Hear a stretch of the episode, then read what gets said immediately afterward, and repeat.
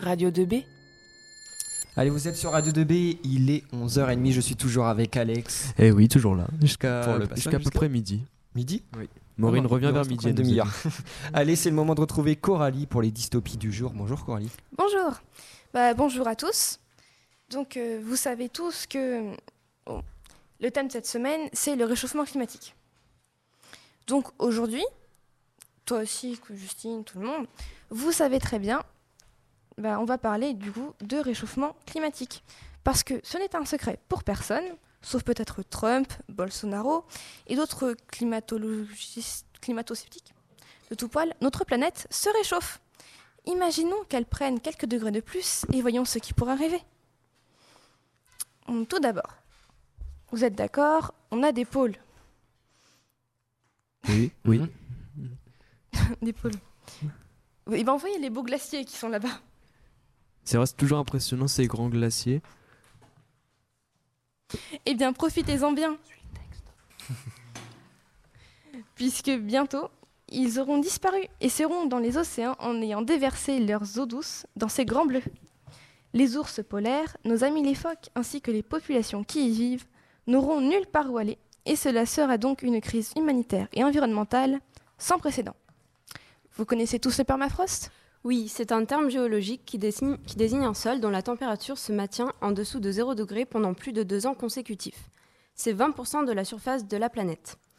Il est recouvert par une couche de terre appelée zone active qui dégèle en été et permet alors le développement de la végétation. C'est ça. Et dans ces sols qui dégèlent, on trouve des gaz à effet de serre, comme le méthane et le CO2 qui accentuent le réchauffement. Et donc, pour en revenir à la fonte des glaciers, en quoi c'est un problème? Si on met beaucoup d'eau douce dans beaucoup d'eau salée, le taux de sel dans les océans va baisser. Pourtant, ils abritent des richesses qui subsistent grâce au, qui subsistent grâce au sel. Or, si la concentration en sel baisse, de nombreuses espèces de poissons, parmi celles que nous mangeons, vont disparaître. Et maintenant, Justine, connais-tu le principe de rareté en économie? Ah oui, ça veut dire que plus un produit est rare sur le marché, plus son prix sera élevé, non? Tout juste. On peut penser que les poissons vont devenir de plus en plus chers sur le marché. Sachez également qu'il n'y aura pas que des conséquences environnementales et économiques à cette fonte des glaces. Elle va aussi faire monter le niveau des océans. Nos belles villes côtières et îles paradisiaques vont se retrouver sous les eaux, et ce sur tous les continents. Pour l'humanité, la perte sera immense. Les villes touchées sont des zones d'échange et d'intenses activités économiques. L'économie de marché inter- international sera donc très fortement touchée, puisque Naples, New York, Shanghai, des ports internationaux très importants, disparaîtront. De plus, les îles touchées abritent de nombreuses espèces endémiques, c'est-à-dire des espèces qui ne vivent qu'à cet endroit, et des populations et des populations. Et ces îles accueillent aussi le tourisme de luxe. Vous voyez donc que, le monde changera à ce moment. Oui, en effet, et on va perdre beaucoup de territoires qui seront alors chargés d'histoire et les populations risquent de devoir se déplacer. Mais où iront-elles? Oui, c'est un vrai problème, puisque la planète est surpeuplée. On peut donc prévoir des tensions sur les territoires épargnés qui accueilleront les nouveaux réfugiés climatiques, et, que, de ces tensions résulteront de nombreux morts. Pour résumer, on peut dire que la montée des températures fera monter le niveau des océans, ce qui aura de nombreuses conséquences environnementales, économiques et sociales sur le monde actuel et notre planète. See myself in the pistol smoke. Fool, I'm the kind of the little homies wanna be like on my knees in the night, saying prayers in the street light.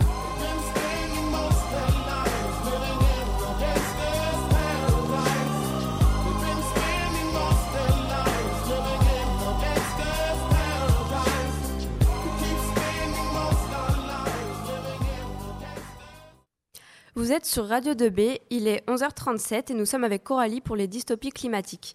Après tant de gaieté, de quoi vas-tu nous parler? Alors, pour, conti- pour continuer dans les conséquences du réchauffement climatique, si nous, fe- si nous ne faisons rien, on va maintenant voir qu'il provoque la désertification massive des terres. Mais il y a déjà des déserts sur Terre, ce n'est pas nouveau. C'est vrai, mais ils vont juste s'agrandir et appauvrir les terres actuellement habitées et cultivables. Et dans ce cas, les espaces habitables seront réduits, ce qui entraînera des déplacements massifs de, de population. Mais tu l'as déjà dit dans la première partie. En effet, sauf que je vous parlais des espaces disparus à cause de la montée des eaux. Et là, c'est à cause de la progression des déserts. Vous la voyez, la tension qui s'accentue sur les espaces qui vont rester? Oui, c'est très inquiétant.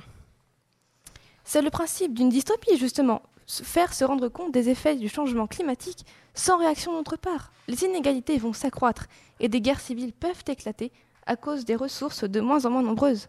Plus de chômage, plus de pauvreté, plus d'insécurité, etc. Il est évident que les flux migratoires ne pourront pas être absorbés par les villes épargnées. Alors, qu'allons-nous faire des populations qui seront bloquées aux frontières? On voit déjà la situation en Méditerranée, qui devient un vaste cimetière, et ce n'est rien en comparaison de ce qui nous attend. On peut donc penser qu'il y aura des manifestations violentes pour accéder aux ressources vitales, jusque dans les zones épargnées par la montée des eaux et l'extension des déserts.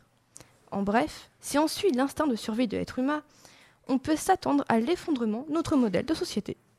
Deux choix seront possibles. Soit les sociétés s'organisent de façon à se partager équitablement les ressources, soit ce sera la place à l'anarchie. On peut conclure que lorsque les déserts s'étendront et que les terres s'assécheront, l'humanité et l'environnement auront alors de plus sérieux, des problèmes plus sérieux qu'aujourd'hui. Il faudra s'adapter dans la gestion des ressources et la façon de vivre. Ok, mais tout cela paraît très lointain et finalement peu visible. Est-ce que tu ne forces pas trop le trait? Au contraire, la montée des eaux est déjà un vrai problème, notamment à Jakarta, en Océanie. Les autorités y ont déjà fait construire des murs pour lutter contre la hausse du niveau des mers. Mais elles, traversent, mais elles les traversent à chaque fois.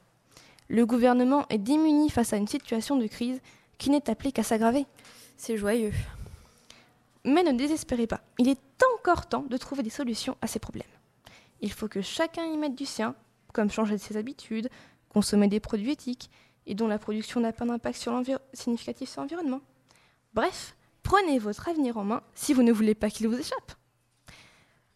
En attendant, bonne journée quand même et on te retrouve demain à la même heure avec Even pour votre chronique de dystopie. Quant à moi, je vous dis à mercredi. Tout à fait, Coralie. À demain et bonne journée.